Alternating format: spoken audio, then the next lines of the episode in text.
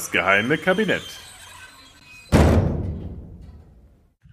Hallo und herzlich willkommen zu einer neuen Ausgabe des geheimen Kabinetts. Da ich gerade erst aus der brodelnden Metropole New York zurückkehre und nach 40 Stunden durchgehend Wachsein auch etwas unter Jetlag leide, wird diese heutige Folge vielleicht etwas kürzer als sonst. Gleichzeitig wird der Big Apple aber auch das Setting für die heutige Episode sein mit dem Thema New York von unten. Wer an New York denkt, hat natürlich als erstes die Freiheitsstatue und die mächtigen Wolkenkratzer vor Augen. Kaum einer ahnt, was da im Untergrund Manhattans so alles verborgen liegt. Von der Subway, einer der ältesten U-Bahnen der Welt, mal abgesehen. Aber selbst da gibt es Überraschungen. Oder wer hätte gedacht, dass New York kurzzeitig ein Rohrpostsystem für menschliche Beförderung hatte, so ein bisschen wie aus der Cartoonreihe Futurama. Bereits 1870, genauer gesagt am 26. Februar, lud ein gewisser Alfred Beach die New Yorker Prominenz zur Einweihung eines pneumatischen U-Bahn-Systems. Dieses kam umso überraschender für die Einwohner der Stadt, da außer ein paar Arbeitern niemand etwas von der Konstruktion der Tunnel gewusst hatte. New York hatte im 19. Jahrhundert ein ähnliches, wenn nicht gar schlimmeres Verkehrsproblem wie heute. Kutschen, Omnibusse und Fußgänger quetschten sich zeitgleich durch die engen Straßen, Besucher berichteten, man könne den Broadway nur unter Lebensgefahr überqueren, überall lagen Pferde, Äpfel und es stank zum Himmel. Kurz, eine U-Bahn nach dem Londoner Vorbild musste her. Neben den technischen Herausforderungen mussten Bauwillige aber vor allem an den korrupten und machtgierigen Politikern vorbei, weswegen frühere Versuche einer U-Bahn meist an der Höhe der Bestechungssummen gescheitert war. Alfred Beach, seines Zeichens Erfinder und Verleger, umging durch den heimlichen Bau dieses Problem. Technisch orientierte er sich weniger an der Londoner U-Bahn als vielmehr an der wenige Jahre zuvor ebenfalls in London in Betrieb genommene Rohrpostsysteme. Er begann daher heimlich mit seinen nächtlichen Grabungsarbeiten, ausgehend von einem Keller an der Ecke Broadway Warren Street, direkt gegenüber vom Rathaus, und grub sich in Richtung des gerade neu eröffneten Central Parks voran. Zunächst stellte er allerdings nur mit seinem, zusammen mit seinem Sohn und wenigen Arbeitern ein knapp 100 Meter langes Teilstück fertig. Um möglichst viele New Yorker für das Projekt zu begeistern, grub er sieben Meter unter der Oberfläche auch noch eine circa 40 Meter lange Wartehalle, die er wie ein Palast mit Kronleuchtern, Teppichen, Springbrunnen, Gemälden, künstlichen Fenstern und sogar einem Klavier ausstattete. Der Transport der Passagiere erfolgte hingegen mit einem kleinen röhrenförmigen Waggon mit 22 Sitzplätzen, der von einem riesigen Ventilator angetrieben wurde. Obwohl das Bauprojekt von den New Yorkern sehr begrüßt wurde, steuerte der korrupte Stadtrat, der berüchtigte William, genannt Boss Tweed, dagegen, indem er ein utopisches 80 Millionen Dollar teures Projekt für den Bau einer Hochbahn in Aussicht stellte, mit der die U-Bahn obsolet gewesen wäre.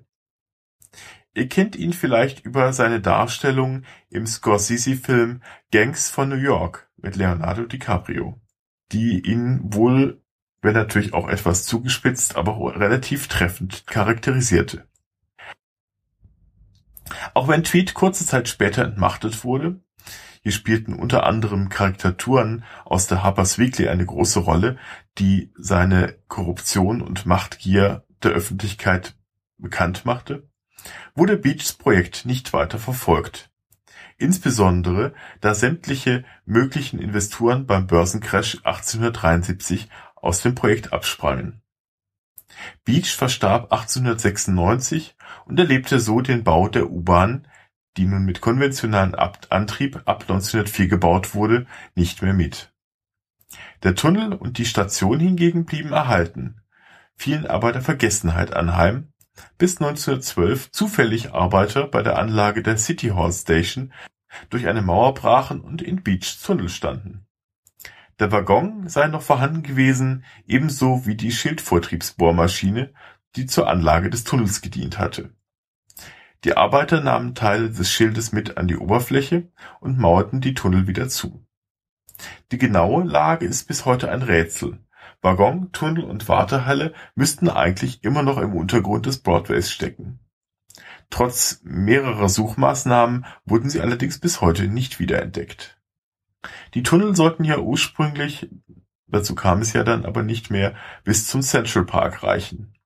Auch hier lauern verschollene, vergrabene Schätze, nämlich lebensgroße Dinosaurier.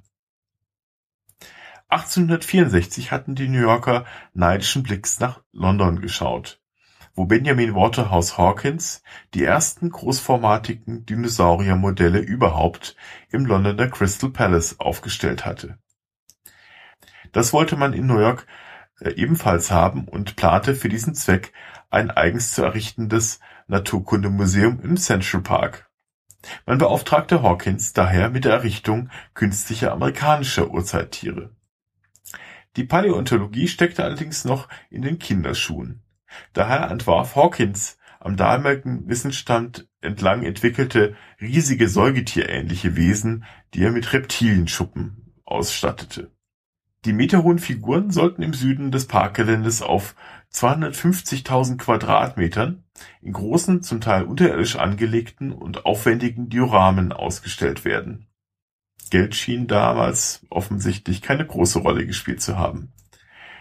Leider hatte wieder einmal der Stadtratboss Tweed etwas dagegen, da er selbst aus dem Museum und aus den Figuren kein Kapital schlagen konnte. Dann sollte es aber auch kein anderer können. Er blockierte daher den Bau des Museums, indem er seine Anhänger in die Central Park Commission einschleuste, der die Bauausführung oblag. Zugleich schickte er aber auch einen Schlägertrupp in Hawkins Werkstatt, der die dortigen Modelle gründlich kurz und klein schlug. Hawkins war von den New Yorker Verhältnissen so angewidert, dass er der Stadt den Rücken kehrte und nie wieder zurückkam. Die bereits fertiggestellten Figuren wurden da sie für den Abtransport zu schwer waren, einfach in der Nähe der Fundamente des geplanten Museums vergraben. Leider ist bis heute völlig unklar, wo die Figuren gelandet sind. Beim U-Bahn-Bau entlang der 8th Street tauchten sie zumindest nicht wieder auf. Sie liegen also vermutlich weiterhin irgendwo im Erdreich des Central Parks verborgen. Etwas komisch allerdings, dass dort bislang noch keiner mit Bodenradar oder ähnlichen Methoden gesucht hat. Also wer von euch da zufällig Verbindungen hin hat nach Amerika und äh, da gerne ein kleines Forschungsprojekt starten will, nach 2017 hätte ich da Zeit. Das war nur ein Bruchteil dessen, was wohl im Untergrund New Yorks noch alles stecken mag. Von unterirdischen illegalen Brauereien und illegalen Kneipen, den sogenannten Speakeasies, aus den Zeiten der Prohibition in den 1920ern, über uralte Zugtunnel inklusive einer verschollenen Dampflokomotive, bis hin zu Teilen eines holländischen Bootes aus dem 17. Jahrhunderts könnte man da noch viel erzählen. Aber das berichte ich dann demnächst in einer neuen Folge, in dem ich dann vielleicht auch der Frage nachgehe, was es denn mit den Krokodilen in der Kanalisation New Yorks auf sich hat. Jetzt heißt es allerdings, bevor meine Stimme jetzt völlig weg ist, einmal wieder Goodbye, Howdy und See you soon. Bis zum nächsten Mal, euer Buddler.